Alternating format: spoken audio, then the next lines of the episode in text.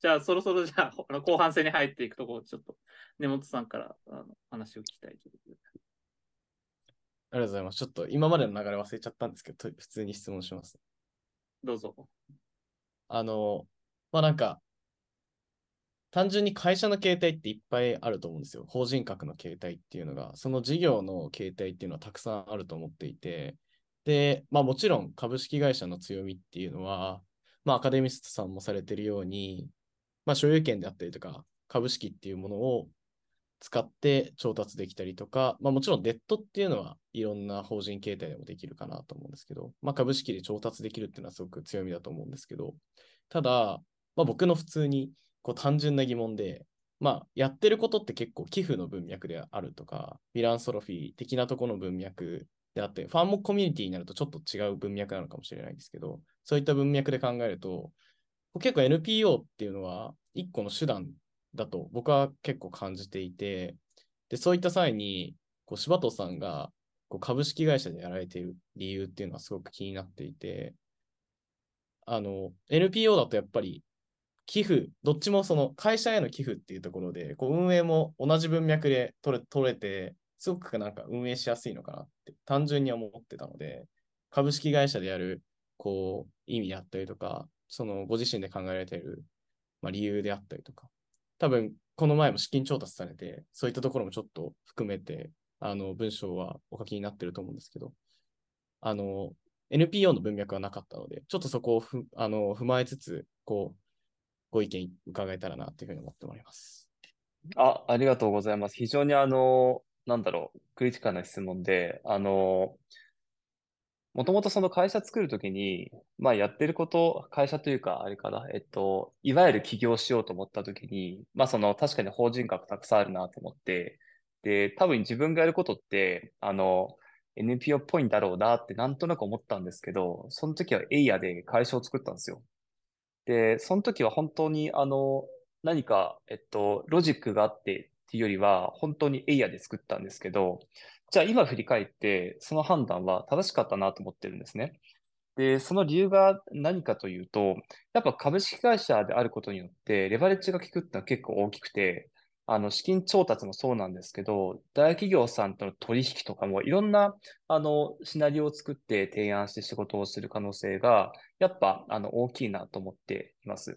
あとは、その、まあ、資金調達に加えて、やっぱ採用とかの面でも、あの、なんだろう。もちろんこれから NPO とかそういった様々な非営利組織に対するその人材はどんどん増えていくと思いつつ、一方でやっぱあのマジョリティ占めてる株式会社の人が今多いっていう状況の中で、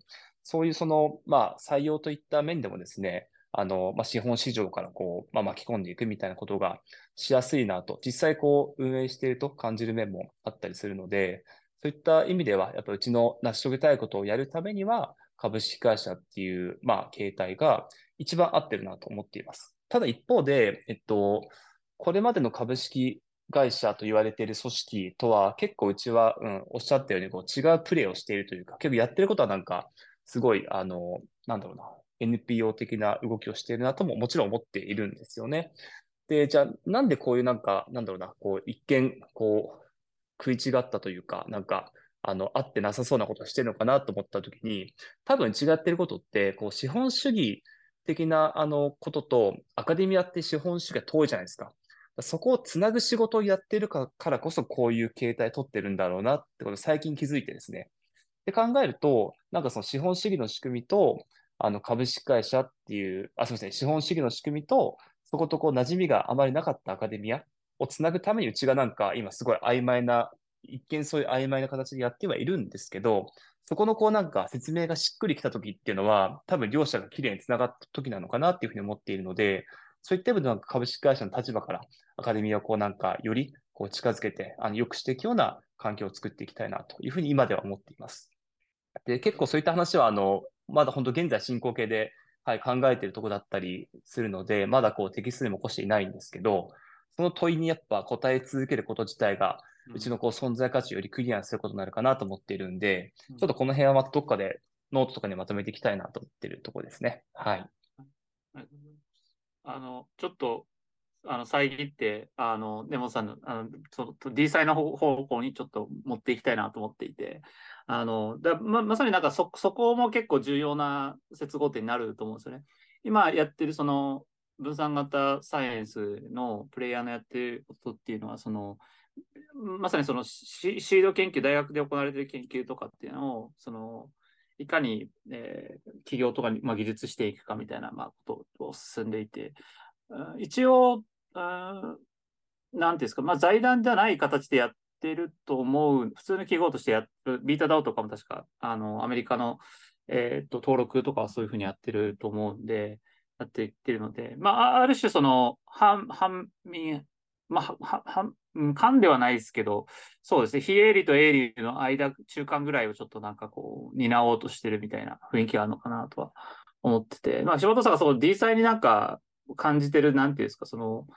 可能性みたいなものっていうのが、その分散型研究所とも関連してるのかなっていうのはちょっと聞きたいなと思って。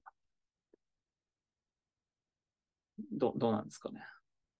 そうですね。いや、D サイ自体はなんか本当にアカデミストが目指すとこなのかなっていうふうに思ってて、初めて言葉を見たときに、あ、なんかこの言葉を生まれたこと自体が発明だなって思ったんですよね。なんで、うちはその、もちろんブロックチェーンとか、その Web3 技術といったものは今は使っていないし、多分当面ないのかなと思っているんですけど、やっぱその D サイ企業としてちゃんとあの発展していきたいと思って、もちろん思っていますし、なんか言葉を見て、あの、いろいろ最初の方の記事とか読んだ時には、あ、これはすごいいい追い風ができたなっていうのが一番最初の印象でしたね。はい。面白いですね。なんか、まあ D サイって時に、まあ、僕が今やってる記事とかもそうなんですけど、そのブロックチェーンっていう言葉を離れて分散性みたいな、科学における分散性って何だろうっていうのをいくつかまあ定義してるんですよね。で、その一つがまあ、その、まあ、そうですね。単純にまあエコシステム全体の話もそうだし、まあ、ガバナンスのところで、その個々の人たちがまあ、その、権利を持って投票権があるとかもそうだし、検閲ができなくするみたいなのもそうだと思うし、その、まあ、データが分、その一つのサーバーに落ちてないみたいな、そういうとこもあるんですけど、でもなんか、ある種、その、なんていうんですかね、まあ、柴戸さんが、その、クアドラティックボーティングとかみたいな仕組みとかに興味あるっていうのは、あれ自体は別にブロックチェーン使わなくてもできると思うんですけど、その、まあ、そうですね。まあ、ある種、こう、民主主義的な、その、意思決定を手段、その分散的なガバナンスをまあ入れてるっていう意味では、まあ、D サイっぽいっちゃ D サイっぽいだと思うんですよね。でその意味で考えると、なんかあお多くのものっていうのはすでには分散化された科学っていうのはそそ存在していると。でそそこにそのうまく、なんていうんですかね、えーまあ、クラウドファンディングのシステムと組み合わせていくっていう意味で言えば、まあ、もうすでに ongoing で始まってるし、まあ、そう D サイ企業っていうふうにあのおっしゃってましたけど、まあ、そそういうふうになる定義できるんじゃないかなと、個人的にも思ってますね。うん。だから、なんていうんですかね。あのだそこで思うのが、まあ、あの、アカデミストの そ外でも、あの、日本国外でも、あの、ちょっと宣伝しないといかんなっていうのも、僕はちょっとし使命感は少しありますね。あ、ぜひぜひ。あの、そうなんですよ。で、実はあの、アカデミストも何回か海外展開を考えた時があって、うん一回のエクスペリメントとあのコラボレーションプロジェクトとかもやったりですね。あとあの、ちょっとインドに、あの、なんか、うまく進出したいなっていう、まあタイミングがあったんですけど、やっぱ現地の大学とか研究者の方のヒアリングを、あの、まあパートナーさんにしていただいたらですね、まあそのパートナー企業さんが、ちょっと、あの、難しそうだねって話になって、あの、断念しちゃったんですけど、なんか日本以上に、あの、本当に、はい、やりづらいってことが、あの、うんヒアリングから判明したんですよね。で、実はオーストラリアでもですね、あの、なかなか難しい話は論文も出たりしていてですね、うんなんか諸外国でも学術グラファンって、うん、結構難しいんだなというのは、なんかここに来て、ますますなんか、うん、分かってきたことなのかなというところです。はい。なんか、柴藤さんも記事書かれてました。それこそ、多分さっき浜田さんがおっしゃってた記事かなんかで、徐々に毎年やられてるので、今年は去年いたあそこがなくなりましたので、あの、オーストラリアが撤退しましたとか、イギリスが撤退しましたとか、ちゃんと置いて、あーやっぱ、そう、大変でくれますねまあそうアカデミストさんがもちろん、はいその、すごいよくやってるっていうのももちろんだし、そういう難しさもやっぱりあるのかなと思いながらちょっと見てました。なるほど。あのページビューは皆さんだったことが判明しました。本当に。はい、ありがとうございます。そうですね。いや、なんかそこのポイントは結構面白いですね。そう、その難しいポイントっていうのは、その、なんていうんですか、大学の名前使うのかっていうと、その、その知的財産権の問題とかそういう感じなんですか？あと、オーストラリアの場合はやっぱガバナンスって話でしたね。あの、大学内のガバナンスで、はい、やっぱ、うんなんかさっき、あの、日本の大企業と大学みたいな、あの、話もあったと思うんですけど、それももちろんあるんですけど、そこに加えてやっぱ大学ならではの難しさっていうものが、うんやっぱ世界を見てるとなんかあるのかもしれないなっていうふうな、うん、ことを思ったりしてます。はい。なるほどね。いや、面白いです。なんか、その意味ではなんかビータダウとか、ああいうところって結構、まあすでにいくつかの大学研究機関でお金入れてるんですけど、なんか結構そこのところは、ディールのところはすごい頑張ってるんだなっていうのはなんか感じましたね。なんかヨーロッパだけじゃなくて、あの、イギリス、アメリカも入れてたりするので、シンガポールも入れてたかな。うん、そう考えると、すごいですね。なるほど。じゃあちょっとなんか、あのーあれ？根本さんなんか言いたかったら。あ、いいですか？なんか、そのガバナンスとかの話、僕も結構、あの、いろいろ活動してると、あ、そうなんですかっていうポイントは結構僕も感じていて、まあ、僕でも感じるので、それをもうちょっと大きなことをしようと思ったら、だいぶ感じるんだろうなっていうのは僕もすごく感じていて、で、そういった際に、こう、やっぱり先ほど、塩本さんがおっしゃってたように、突き詰めると結構こう、税金であったりとか、こう国であったりってところに結構ぶつかると思ってて、こう、そういった時に結構、ごめんなさい、その分散の話とつながるかどうかわかんないんですけど、結局こう、意思決定集約的にやってる国とか、そういうところに働きかけをしないと活動が制限されるっていうのをすごく僕は感じているんですけど、こう多分その分散型で研究所されるっていう話もこの後されると思うんですけど、そこでおお聞きしたいのが、こう、アカデミスターさんの中でちょっともしかしたら使え、ここ使えるかわかんないんですけど、政治的にこう、どういう、政治とどういうふうに科学はこう対話すべきなのかなってところは多分、間に入って活動されてるからこそ、こう、僕、僕の率直な感想としては、なんかもう税金、なんか、なんか、なんていうんですかね、こうふるさと納税みたいに研究者にこう選べて納税できたら、アカデミストさんがやってることって一種達成できるというか、こう可視化して研究者をこう救うみたいなことが一種できるなと思ってて、そういうふうにこう税金の使い道の可視化みたいなところでもつながるなっていうふうに思ってて、つまり何が僕は聞きたかったかっていうと、こう、アカデミストさんの中でどういうふうにこう政治とたこうなんかコミュニケーションを取りたいのかなってところは結構気になってて、ちょっと話飛んじゃったかもしれないんですけど、もうあれだったら切ってもらってもいいんですけど。あちょっ、といえいえ、ありがとうございます。はい。なんか、そう、アカデミストとしては、えっと、公的資金は今、あの、ほぼ入ってないというか、あの、はい。すべてを民間資金でやってきているっていうところがあって、で、例えば、なんか、あの、うちが文科省とかと一緒に、あの、まあ、それこそ新しい政策を一緒に作って、で、なんかそのアカデミストのビジョンを達成するような動きを共にするみたいなことも、もちろん可能かなっていうふうに思っているんですよね。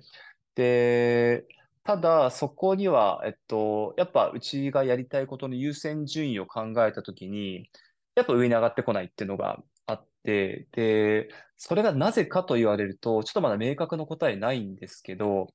やっぱその、なんだろうな、こう、国のお金ではないところ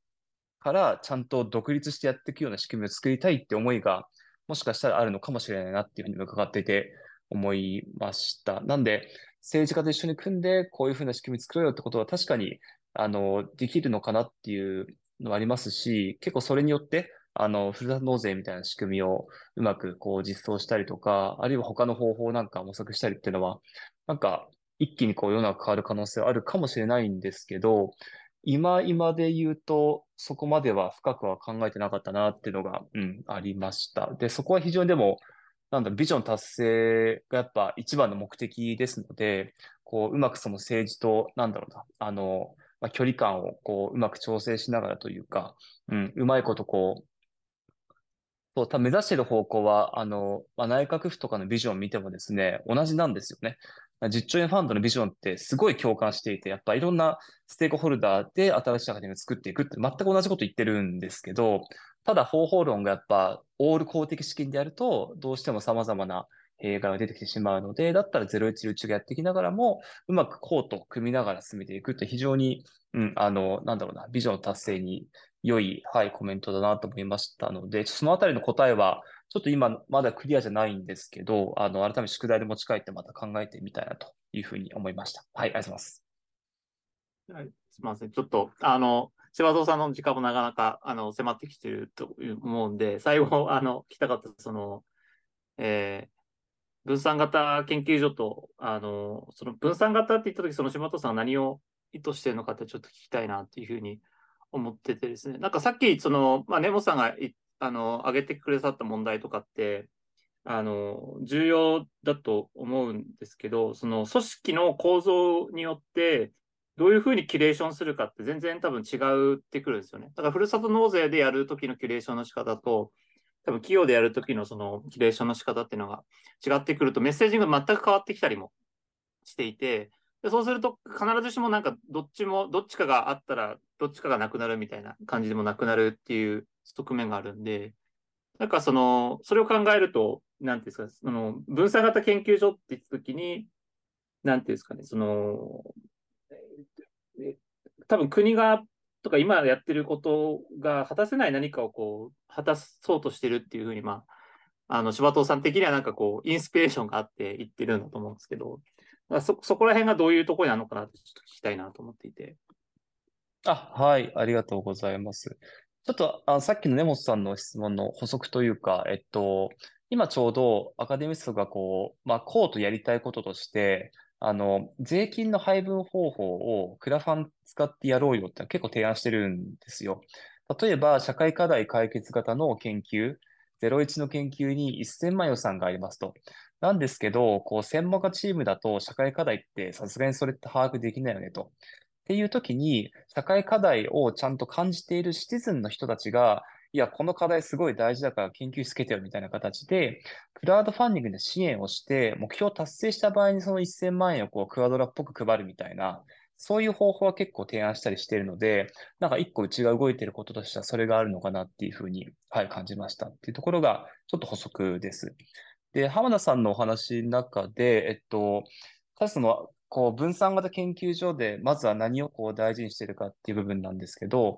二つあっで、一つ目が、あの、えっと、資金源の分散っていうところですよね。こう、公的資金だけじゃなくて、もう企業も財団も、まあ、一個人も、もしかしたら国もですね、こう、その研究所にお金を出してくるような資金源の多様化っていうところを目指していきたいっていうのが、えっと、一つ目。で、もう一つは、あの、まあ、研究所自体、物理的な分散といいますか、あの、なんだろ、やっぱその国が全部を管理することってもはや不可能だし、それをやってる限りは多分新しい目ってなかなか出にくいと思っているので、誰かが全体を把握する、ま、全くないと思うんですよ。この一個一個の研究所ごとにちゃんとガバナンスが効いていて、ちゃんとした研究資金の、まあ、ちゃんとしたというか、なんだろ、その多様な研究資金がしっかりこう、まあ、オープンな状態で配分されるっていう仕組みがあるのが健全だなと思っているので、その分散型研究所1、2、3、4、5みたいなものが、いろんな場所を立ち上がってやっていけるような仕組みを作るっていうのが、あの、今我々がやろうとしていることです。で、先ほどの AI かける〇〇学っていうところも、まずはこう、スモールスタートで、あの、そこに関心ある若手研究者、企業さん、個人の方、そして我々が入って、じゃあその AI かける〇〇学の未来ってどうなんだろうってことを考えて、今後のこう、研究の種を探すみたいなことをやっていきたいなと思っているのが、一つ目のスタート。で、その次のタイミングは、その企業さんとか、関心がある研究者と組んで、ちゃんと企業さんがお金引っ張ってきて、一つのこうテーマを定めて進めていくみたいなことをまずは始めていきたいなというふうな、そういったフェーズです。はい、あありがとうございます。なんかあの、そうですね。ありがとうございます。なんかそ、そこはなんか非常に分かったなと思ったところと、あと、なんか、僕はこの言葉、今お話聞いて思ったのが、なんか最近、どこのグループイギリスのグループが、まあ、メタバースかける サイエンスみたいな、まあ、もうバズワードオンパレードみたいな感じかもしれないですけど、話をしていて、で、あの、まあメ、メタバースって言った時に何を意図してるかっていうと、その、まあ、バーチャル上に同じ人たちが、まあみ、みんなが共有できる研究施設っていうんですかね、研究機器が、まあ、あって、それをその共有できる場みたいなのをバーチャル上にこう作ろうみたいな話をあのすることで、まあ、研究のですね、そのルーティンみたいなのを見えやすくしたり、まあ、あの場所が離れていても、えー、例えばコアメンバーがイギリスにいたり、まあ、オーストラリア、まあ、ちょっと時差があるので、あの、あれかもしれないですけども、あの、そうですね。まあ、例えば日本だったらオーストラリアの人とか、えシンガポールの人とか、台湾の人とかと一緒にまあ研究し、離れていてもしやすい環境が作れるんじゃないかとか。で、イギリスのどっかの大学とかそういう導入しているみたいな話があったりしていて、なんかその、まあ今の話はちょっと違うかもしれないですけども、なんかそういうその研究グループで実際にその分散化はしてるんだけれども、その同じ研究取り組むグループみたいなものっていうのは、まあそ、その観点でもなんかやろやろうとはしてるけど、まあ多分いろいろ難しいとは思っているっていう感じで、なんかそこら辺についてはなんか、あの、柴田さんなんか考えてることがあったりします。なんかそれとも、ああ、そんなのあるんかなぐらいの感じなんか。あ、でも、はい、今半分半分で、あ、なるほど、イギリス面白くやってるなっていうところと、あとやっぱその、まあバーチャルでかなんかバーチャルラボみたいなの作って、そこで、あの、やったらどうかみたいなアイディアも出たりはしているんですけど、うん、ちょっとなんか、あの、できる限りスモールで、あの、本質的なこう、機能だけをっていうふうなことを考えると、うん、なかなかそこまでいけてないなっていうところなので、うん、そう、なんかでもぜひそういうことに関心がある方がいらっしゃったら、こうね、一緒にコラボしてやっていけると面白そうだなと思いました。はい。そうですありがとうございます。なんかあの、そういう研究まあ、企業の、あの、まあ、個人的に思ってる、これ、まあ、いい、悪い、いっぱいあると思うんですけど、ところで、その、ポックをできるだけ、こう、小さく、リスク少なく、その、外部に委託したいみたいなのも、ちょっとずつなんか出てきてるのかなっていうのを思っていて、でそことその、うん、まあ、研究だみたいなものっていうのの、多分、まあ、相性っていうかはいいいいんだと思うんですよね。で、ただそこの時に、その研究者のその、関わってる所属の、なんていうんですかね、その、給料みたいなのが、そのプロジェクト依存になってしまうと、あの、雇用の問題みたいなのになってしまう可能性もあるので、まあ、そこはちょっともう少しまた考える必要があるっていうところは、ちょっと個人的にはちょっと危惧してる。あの、ダオダオ系の議論で、ちょっと、あの、抜けてるところかなっていうのは個人的に思ってるんで、なるほどそこも、はい、まあ、する必要はなのかなとは思ってるんですけど。そうですね。そこの、まあ、お金の話と空間的な分散化みたいなところを狙ってるっていうのは、非常にクレーンかなと思うんですけど、そうですね。他になんか、皆さんから聞きたいことがあれば、あ、高木さんどうぞ。聞きたいことっていうかですけど、まあ、資金源の多様化はすごい重要だとして、で、アネミストさんはその点は個人的に素晴らしいなというふうに思ってまして、で僕が結構独立してるのも、なんかそういう気持ちのところあったりしたところが若干あったりしたらましたし、アカデミストさんに挑戦させていただいたのもそういう気持ちが結構あったりしたので、で、さっき NPO の話とかもありましたけど、やっぱ市場から取ってくるって、それはすごい価値のある、とても重要なことだと思うんですよね。その、そういうプレイヤーがいて、まさにさっきおっしゃってたみたいな、ちょっと遠いアカデミーってところに市場からちゃんとお金をど、どんな形でもいいんで持ってくるっていうことが新しい流れを作っていくことになると思うし、そこからの流入経路こそ、まあ、多様化の中で結構必要な経路だったりするので、なんかそういう意味で結構、ガルニスさんが株式会社としてああいう、こういう振る舞いというか、あの、プレイヤーであり続けているのは、まあ僕としては結構勇気づけられたものだっていうのは、まあ別にその、全然、あの、最適な方向があったら変えても全然あるんですけど、まあ個人的には勇気づけられたと思います。いや、あの、やっぱり諸問題が、こう、お金の問題にやっぱ絡んでくるじゃないですか。で、権限の集中とか、なんか自分が自由にできるかどうかっていうのは結局そこに絡んでくる、そこを解きほぐしていくのはすごい重要かなと思っているので、アカデミストさんがやっぱ分散っていうことで言ったときに、まずそこをちょっと気にされてるっていうのはすごい納得感があるっていうのが一つですかね。二つ目はちょっと何をしたか忘れちゃったんですけど、忘れちゃいましたね。はい。あ、そうです。今、あの、ラボラトリーオートメーションの学会みたいなのしてそこでちょうど、その、あの、バーチャルロボではないですけど、あの、実験が自動化されたときに、各々が違う、各々の場所にいて研究をするっていう、まあ、ある意味空間的な、まあ、そのうん、ロボット自体は一極集中してるんですけど、研究所自体は分散化して、あの、やってるっていうことによって研究をフラット化していきましょうみたいな、ちょっと、あの、松本先生が話されてたんで、その辺とかも結構筋いいところがあって、そのかって、伺っておりました。そうですね。時間そうですね。なんかあの、最後、ちょっとまあ、柴藤さんの時間もあるというところで、なんか、すみません、ちょっと僕、まあ、今回僕が主導なんで、ちょっと僕がお話しさせてもらって、あの、なんか、反、えー、営利、まあ、反、反営利ですよね。だから、あの、非営利と、あの、営利の、まあ、中、中間みたいなのを狙っていこうみたいな話だと思ってて、なんかそのアメリカで、その出てきている事前資本主義みたいな話、そのフィランソロピーの活動とインパクトを持ってるようにしようときに、で、彼らもその、企業、その形態を非営利の組織から、ちょっとあの、LLC って言って、まあ、合同会社的にやって、あの、やってるところがあって、なんかそれってのはまさになんか、スピードを求めていたりとか、ちょっと反営利みたいな感じのところでやってるのかなと思うと、まあ、非常にその時代性を個人的には感じているので、なんかそこら辺のところが、あの、まあ、僕としてはまあ、渋野さんのやってるところっていうのが、やはりこう世界にこう知り合っててほしいなというふうに思ってるんで、あの事例としてもちょっと紹介していきたいなというふうに思ってるので、ぜひちょっと今後もあの末永くですね、議論させてもらえればなというふうに思っていますという感じで、ちょっとあのこれで今回はですね、あのポッドキャストの方は終わらせていただきたいと思います。はい。それでは最後、えー、つも何て言ってたか忘れちゃったんですけれども、あのこれまで聞いていただいてありがとうございます。えー、ポッドキャストも登録、フォローをお願いいたします。また、あの、ツイッターもやっていますので、メタアンダーバーサイエンティアで、えー、探していただいて、フォローしていただければと思います。それでは、さようなら。ありがとうございました。